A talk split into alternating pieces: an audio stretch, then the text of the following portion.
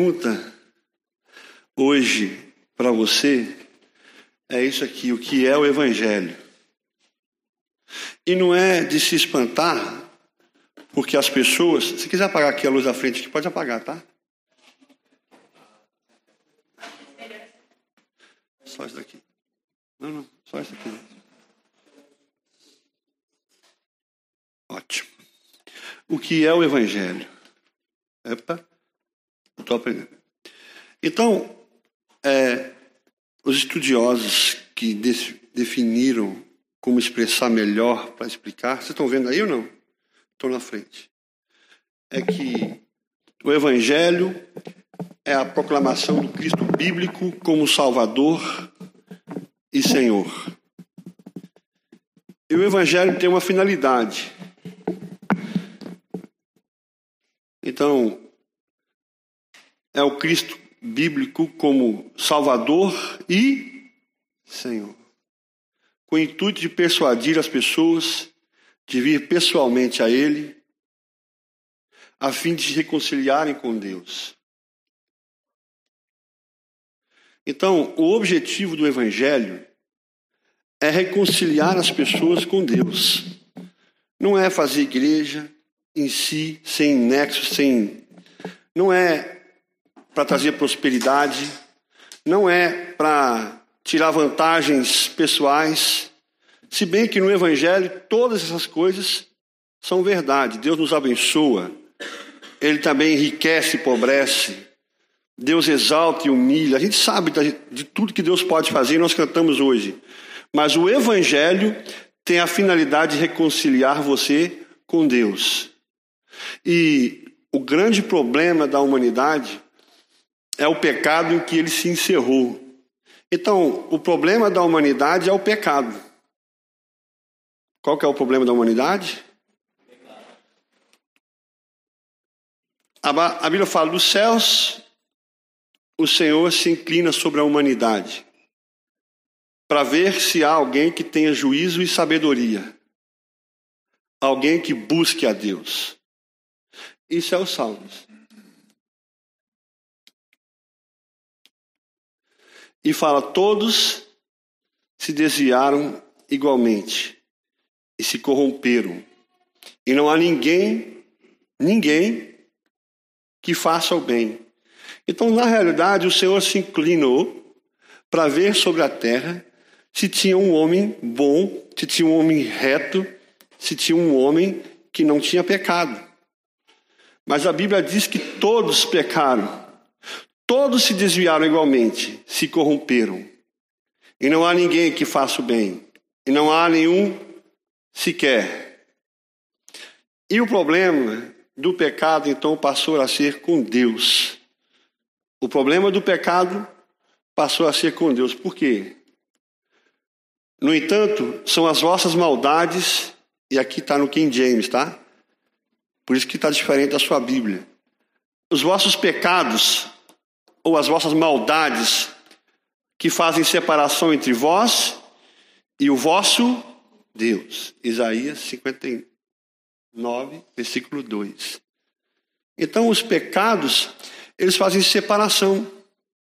E por isso que o pecado é algo que destruiu o relacionamento com Deus. E por isso que o homem está perdido, porque ele não pode mais comunicar-se com seu Deus. Ele foi banido da presença do Senhor, banido do jardim do Éden, banido de perto de se alimentar da árvore da vida. E por isso se tornou um ser mortal. E o homem tem que morrer, porque se o homem não morrer, ele ia ficar vivo e eternamente inimigo de Deus.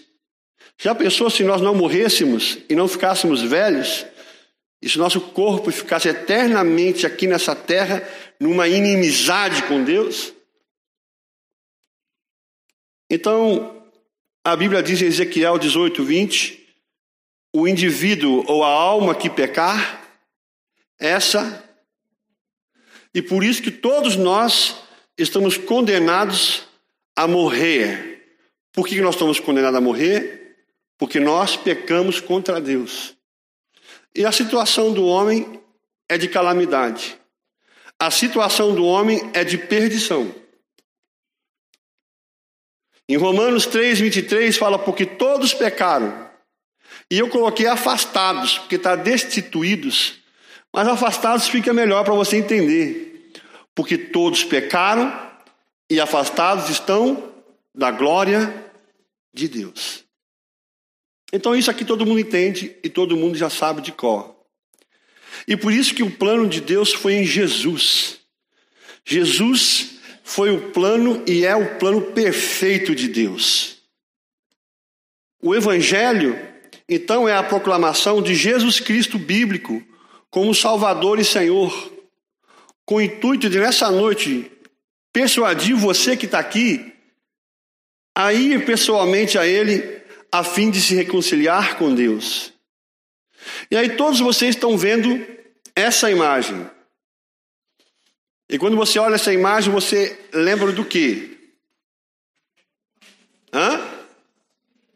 De quê? De Natal, de nascimento. E nós temos ali um Jesus Cristo na manjedoura. E isso talvez você não entenda a importância do que aconteceu aqui, porque na igreja romana as pessoas pararam nisso aqui. Né? Se você for estudar, você vai ver que eternamente Maria tem uma criança no seu colo e Jesus não desenvolve. Mas o que nós não sabemos, que isso aqui foi o maior ato de amor de Deus. A Bíblia diz que ele se humilhou, em Filipenses, no capítulo 2, que ele se auto-esvaziou. Ele deixou todos os atributos e se encarnou em forma de servo. Como não existia nenhum homem perfeito, então a única opção que Deus tinha para salvar a humanidade é dele ele mesmo se encarnar. Então, quando nós vemos essa imagem, nós não temos que olhar para um Jesus Cristo neném, pobrezinho, numa manjedoura, não sei aonde que foi, se foi de, de fato desse, desse jeito aqui. Isso é uma coisa que não tem que passar na nossa cabeça, porque Jesus estava longe de ser o menino mais pobre de toda a humanidade porque ele não tinha lugar. Ele não tinha lugar no coração das pessoas. Ele veio para o que era seu, mas os seus não o receberam. Ele não tinha lugar na, na vida das pessoas. Mas isso aqui não foi proposital para mostrar uma imagem de pobreza, uma imagem de que Jesus era um menininho é, que precisava de ser defendido, porque é a encarnação do nosso Deus. Jesus é a encarnação do nosso Deus. E isso aqui é muito interessante. Porque quando nós olhamos aquela manjedoura, nós temos que entender que esse foi o caminho que Deus traçou. Eu vou descer e eu vou encarnar. Emmanuel, Deus conosco. O Verbo era Deus e habitou entre nós. Irmãos, isso aqui é um motivo de muita gratidão. Isso aqui é um motivo de você sair daqui hoje pulando de alegria. Isso aqui é um motivo porque a igreja se reúne. Isso aqui é um motivo porque nós cantamos nessa noite, porque a gente vem todo domingo, porque você traz suas ofertas, seus dízimos. Isso aqui é motivo porque você dá toda a sua vida ao Senhor. Porque Deus ele pensou no homem, e como não tinha nenhum justo para nos salvar, para nos remir, para nos comprar, não tinha nenhum que pudesse pagar o meu preço, então Deus se encarnou, Deus se tornou homem. E o nome desse homem é Jesus. Jesus Cristo, o Deus encarnado. E você disser, ele era homem, e quando ele teve aqui, ele não era Deus, é mentira. Porque ele nasceu de Deus. E ele estava cheio do Espírito Santo desde o ventre materno. Quando ele nasceu do Espírito. E ele cresceu e ele desenvolveu. Isto conhecereis o Espírito de Deus. Todo espírito que confessa que Jesus Cristo veio em carne é de Deus. Então, qual que é a importância? daquele espírito que confessa que Jesus Cristo veio em carne. Ele é de Deus. Mas eu preciso te dizer que Jesus não ficou na manjedoura. E se você é um idólatra, você começa a idolatrar lugares sagrados, você começa a idolatrar imagens daquele Cristo. Eu tive no Espírito Santo esses dias para trás e nós fomos no convento da Penha. Convento da Penha é porque tem uma penha bem alta e lá em cima tem um convento, que acho que já não está mais em uso, mas era um convento. E você pode visitar. E eu fui com o intuito de ver o mirante, não de entrar no convento, porque nem disse eu não sou muito chegado. Porque eu não gosto muito de coisas muito, é, tipo assim, que remetem ao passado, aquele silêncio que tem naquele lugar, numa reverência falsa. Mesma coisa quando eu fui no Corcovado. Tem gente que sobe de joelho. Quando você chega no Corcovado, você pode ir de elevador ou de escada, mas as pessoas querem de escada, aqueles últimos degraus, porque elas querem sacrificar-se, elas querem sentir dor para que elas possam chegar no Cristo. E o Cristo não está ali. E assim também é a manjedoura, porque se você ficar eternamente com Jesus Cristinho no colo, que é um jogo de Satanás, porque ele passa a imagem de que Jesus não cresceu e que ele não se tornou Senhor, e que ele não se tornou quem ele realmente se tornou. Então Jesus não ficou na manjedoura. E nós temos que esquecer isso. A gente pode lembrar no Natal? Pode. Mas por que, que nós vamos olhar para um Cristo pequeno se o nosso Cristo é o Rei dos Reis, o Senhor dos Senhores, é o Deus exaltado no céu? Essa imagem de Jesus já está muito tempo na história. A única coisa que eu tiro disso é que Deus iniciou o seu trajeto para o nosso resgate. Amém? Você foi resgatado? Ele é o seu remidor? É aquele que comprou você do pecado e comprou você com aquele que ele tinha para Deus? E crescia Jesus em sabedoria. Jesus não ficou pequeno. Ele cresceu em sabedoria, em e em graça para com Deus e os homens. E aí chegamos nesse momento importante, o batismo de Jesus. E talvez você pergunte, mas por que, que Jesus tinha que ser batizado? E muita gente usa isso até como manipulação. Se Jesus foi batizado, então você tem que deixar se batizar, porque você tem que fazer que nem Jesus fez. Mas o batismo em si não usa essa chantagem de você ter que se batizar porque Jesus se batizou. Tem uma coisa importante. Então Jesus veio da Galiléia ao Jordão para ser batizado por. E João batizava por um sentido. A mensagem dele era: arrependei-vos dos seus pecados. Então, era o batismo para remissão de pecados. É isso que está lá. Mas Jesus não tinha pecado. E por que, que Jesus então deixou-se ser batizado? Por quê? Por quê? Pois assim convém que façamos para cumprir toda a justiça. Essa foi a resposta que Jesus deu para João. Tem que ser feito porque eu tenho que cumprir toda a justiça. Que justiça? Primeiro, Jesus se identifica com a humanidade. O batismo de Jesus foi a identificação com você e comigo. Ele se identificou com a nossa situação. Ele olhou para o homem e viu que o homem era ímpio, que ele não tinha condição de se salvar, e ele sabia a missão que o Senhor, que o Pai tinha lhe dado, e ele vem e se identifica com a humanidade. Segundo, Jesus se torna pecador não. Pecado. 2 Coríntios 5, 21. Deus fez daquele que não tinha pecado algum a oferta por todos os nossos pecados, a fim de que nele nos tornássemos o quê? Nos tornássemos o quê? Voltando aqui, convém cumprir toda a ah, então ele que não tinha pecado se fez pecado em nosso lugar, então ele se identificou comigo, com você. E ele, ao ser batizado, ele nos tornou justiça de Deus. Então ele se identifica com a humanidade, Jesus se torna pecado e Jesus inicia seu ministério. E ele estava pronto para perder tudo. E aí eu me refiro à sua própria vida. Jesus estava pronto para ir ao Calvário. Será que ele perdeu tudo? Em Romanos 6,3. Ou ignoreis que todos nós que fomos batizados em Cristo Jesus. Então, em quem nós fomos batizados? Em quem?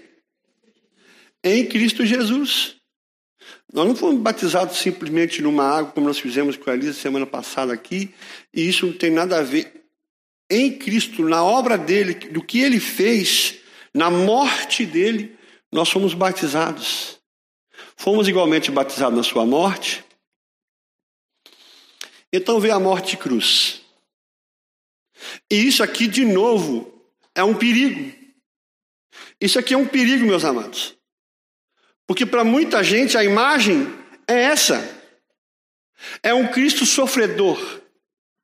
E de novo a Igreja Católica faz uso da cruz e eternamente tem um crucifixo pendurado no pescoço ou numa parede e o Cristo está lá pendurado.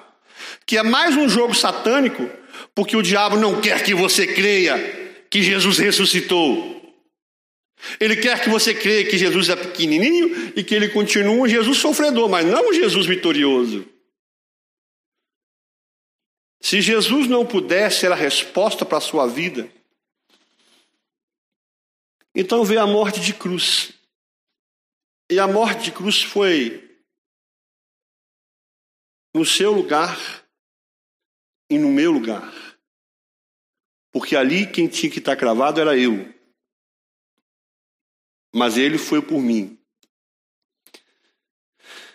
E aí nós temos aqui um gráfico que eu emprestei da apostila do pastor Henrique.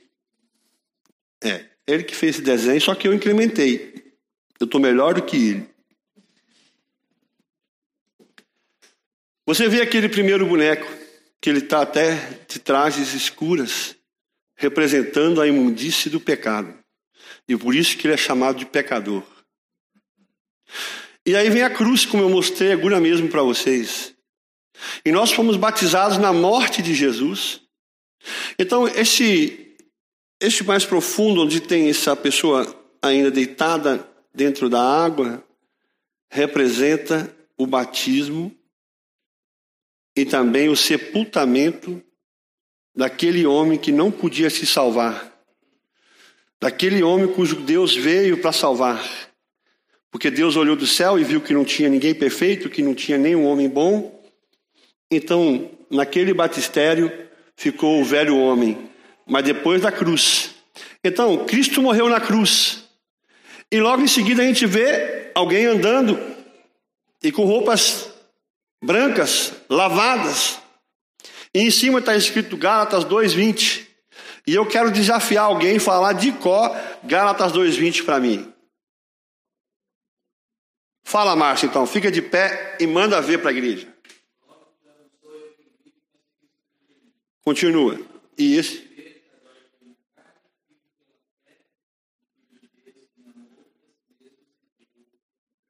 Logo, já não sou eu quem vive, mas Cristo vive. E esse viver que esse bonequinho está tendo agora, ele tem pela fé no Filho de Deus, que é Jesus Cristo, que morreu por mim. Então Jesus morreu. E esse é o símbolo, o símbolo do batismo.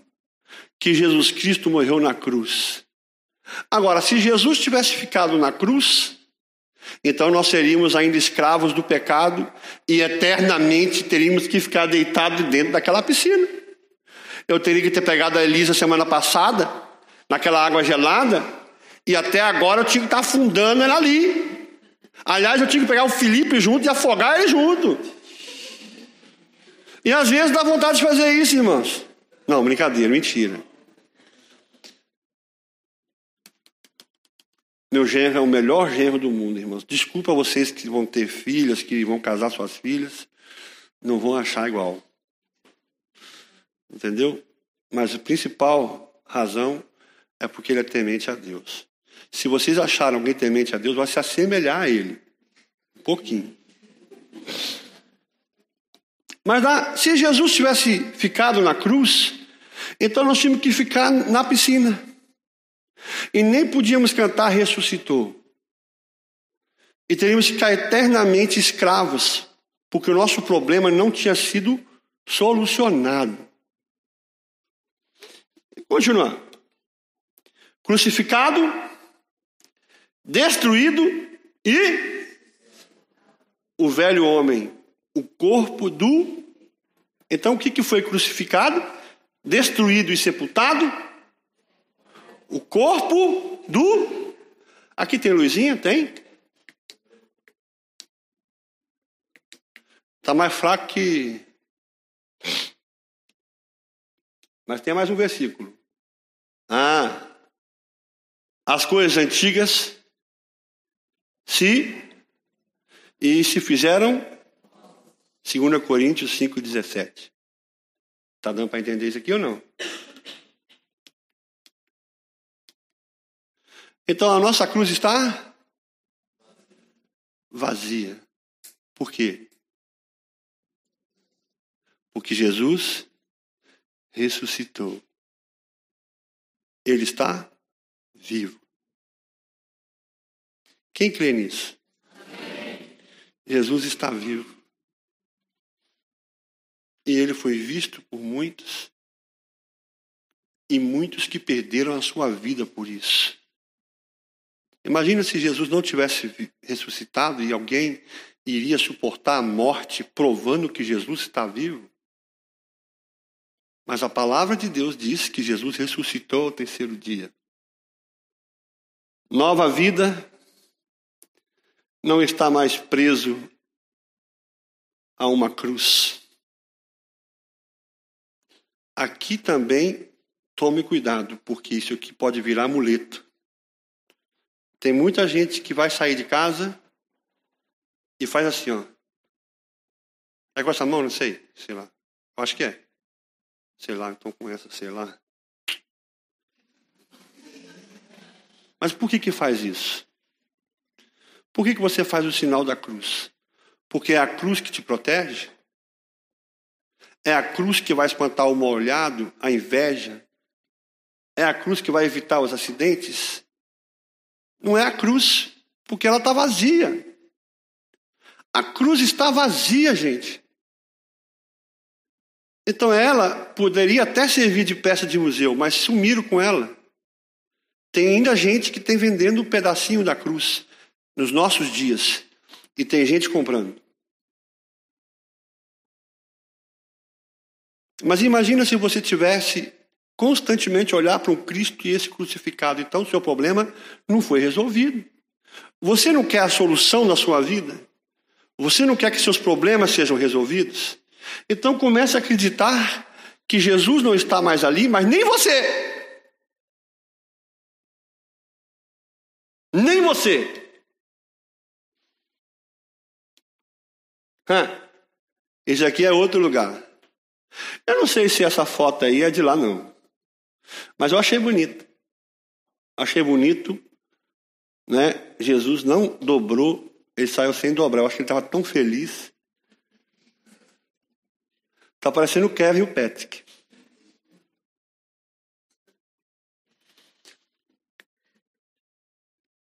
Mas o túmulo está vazio. A cruz está vazia, o túmulo está vazio. E cuidado, porque de novo tem gente pagando um horror para lá em Israel para ver supostamente onde foi isso aqui. Por que, não dá o dinheiro para missões? É 3 mil, 4 mil para você viajar para lá. Fora mais uns 10 mil para você gastar lá. Você ficar lá muriando no muro da lamentação. E é isso que a igreja gosta. A igreja gosta de lamuriar. Por isso que tem que inventar agora no Brasil. Eu acho que eu vou construir aqui no seminário o muro de Israel, o muro da lamentação. Só para o povo pagar 15 reais para entrar, para ficar lá muriando. E eu engordando meu bolso. Eu não sei porque eu não pensei nisso ainda. Porque é um povo reclamão. Você reclama quando as coisas vão mal, vocês reclamam da vida de vocês, das dificuldades que vocês estão passando. Você até pergunta: será que Deus existe? Mas isso aqui está vazio. E Paulo fala assim: não há ressurreição, até a nossa pregação é vã. Nós pregamos o quê? Um Cristo ressurreto? Se não há ressurreição dos mortos, nem mesmo Cristo ressuscitou, e se Cristo não ressuscitou, é inútil a nossa pregação, como igualmente é improdutiva a vossa fé. Essa é uma linguagem bem mais clara. 1 Coríntios 15, 13. Mas está vazio. Em Efésios 2, 4 fala, no entanto, Deus que é rico em misericórdia, por meio do grande amor com que nos amou, deu-nos vida ele não nos deu morte. Ele não nos deu uma sepultura com Cristo. Ele nos deu vida com Cristo. Amém, igreja? Amém. O que, que ele te deu? Vida. Estando nós ainda mortos em nossos pecados, portanto, pela graça sois salvos. Deus nos ressuscitou com Cristo. Amém? Amém. Espera aí um pouquinho. Deus nos ressuscitou com Cristo. E então já aconteceu. Como é que está ali? Deus nos ressuscitará com Cristo? Não. Deus nos ressuscitou com Cristo e com Ele nos entronizou nos lugares celestiais em Cristo Jesus. E você precisa crer para que isso seja verdade. Então você não é mais um cidadão dessa terra. Não é que você virou ET.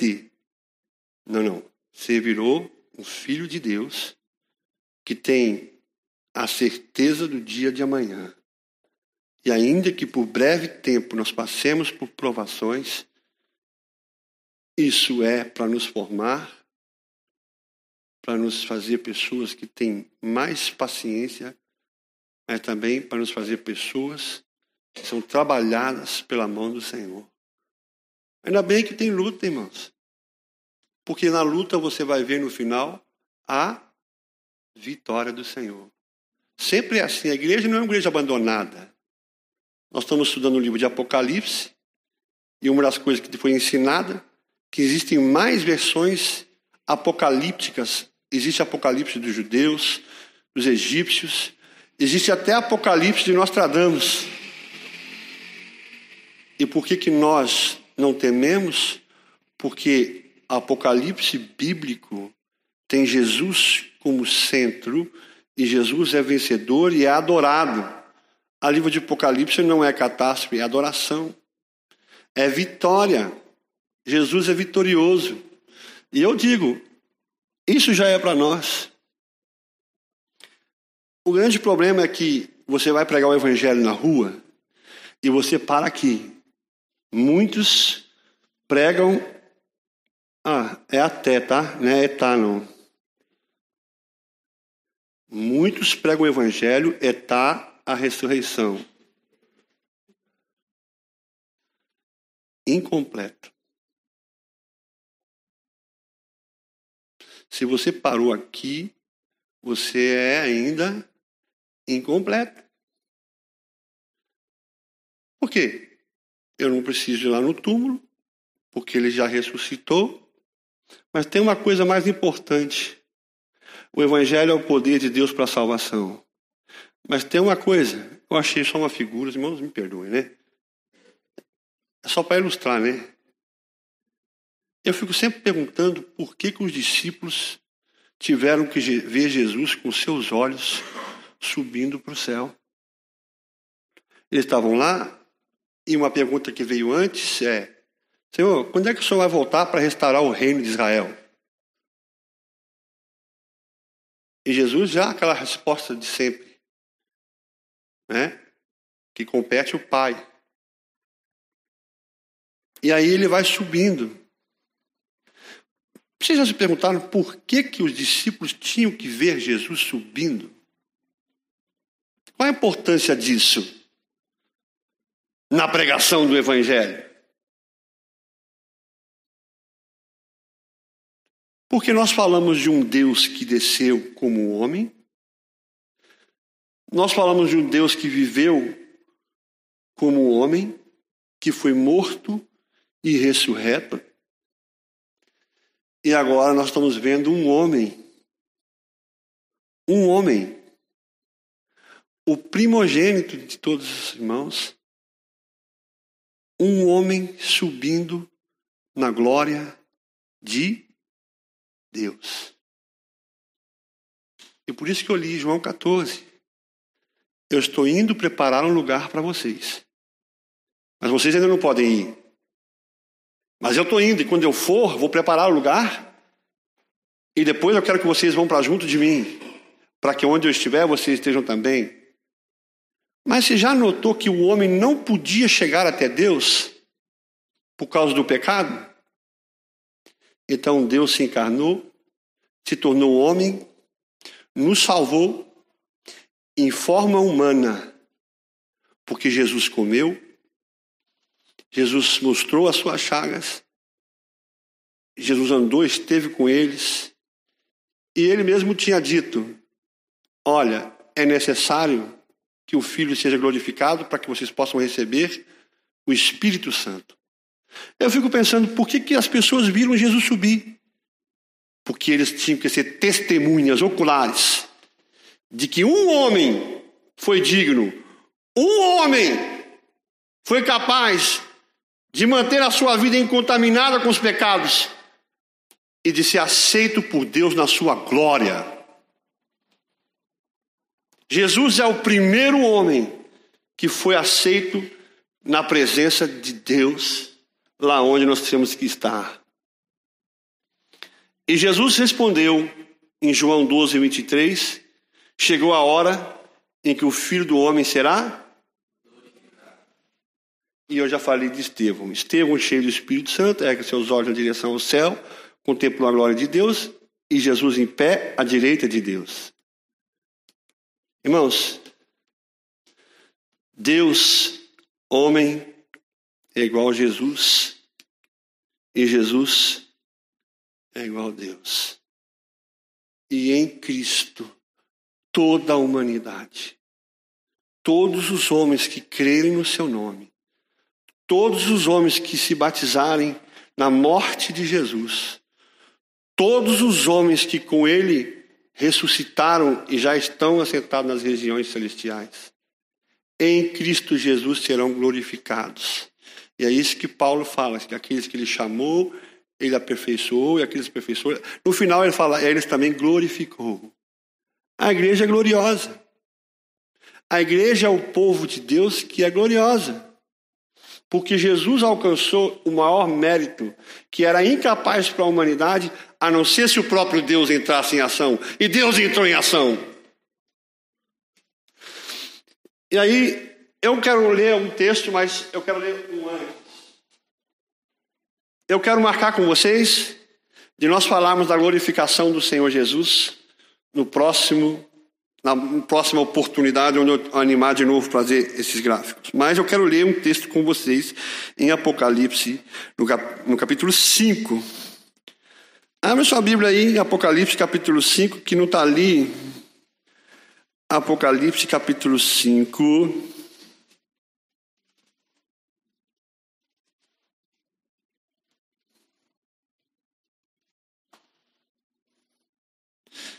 Eu vou ler versículo 5. Todavia, um dos anciãos me disse: Não chores, eis que o leão da tribo de Judá, a raiz de Davi, que é Jesus, venceu para abrir o livro e os seus sete selos. Então vi no meio do trono e dos quatro seres viventes, entre os anciãos, de pé, um cordeiro. Quem é?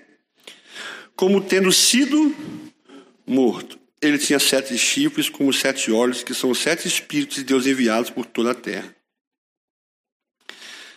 Veio, pois, e tomou o livro da mão direita daquele que estava sentado no trono. E quando tomou o livro, os quatro seres viventes e os vinte e quatro anciãos prostraram-se diante do cordeiro, tendo cada um deles uma harpa e taça de ouro cheia de incenso, que são as orações dos das suas orações. E entoavam um novo cântico dizendo: que, que eles estavam dizendo? Digno és de tomar o livro e de abrir-lhe os selos, porque foste morto, e com o teu sangue compraste para Deus os que procedem de toda língua, povo e e para o nosso Deus os constituíste reino e sacerdotes e reinarão sobre sobre o quê? Nós vamos reinar sobre o quê? Versículo 11. Vi e ouvi uma voz de muitos anjos ao redor do trono, dos seres viventes e dos anciãos, cujo número é de milhões de milhões de milhares de milhares, e proclamando em grande voz, dizendo: Digno é o cordeiro que foi morto de receber o poder e a riqueza, a sabedoria e força e honra e. E. E o quê? E louvor. Então ouvi que toda criatura que há no céu e sobre a terra, debaixo da terra e sobre o mar, e tudo que neles há, estava dizendo: Aquele que está sentado no trono e ao cordeiro seja o louvor, a honra, a glória e o domínio pelos séculos. E os quatro seres viventes respondiam? Amém. E a igreja de Bascubas responde?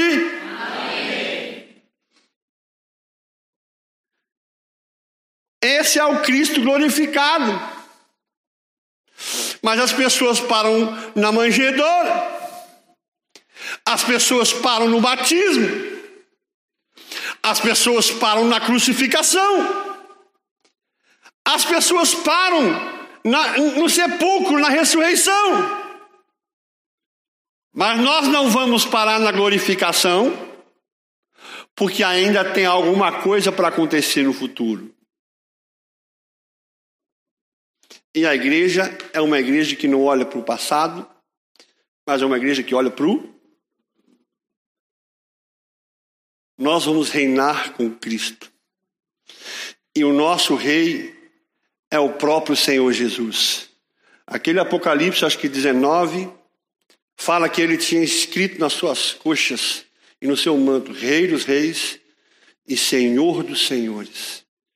O que o diabo não quer que você acredite que Jesus Cristo é glorificado, que ele é o primeiro homem que foi digno de ser recebido e que foi aceito, e que ele tem poder e autoridade para abrir o livro, que ele tem poder e autoridade, que ele é adorado, que ele é honrado, e que é a ele que nós servimos.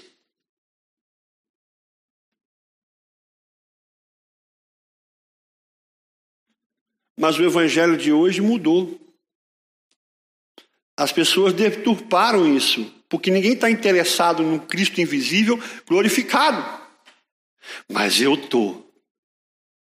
E estou amando Jesus. E estou desejoso de Jesus. Eu quero ser a noiva. Eu quero estar com Cristo. E uma coisa que você tem que fazer nessa noite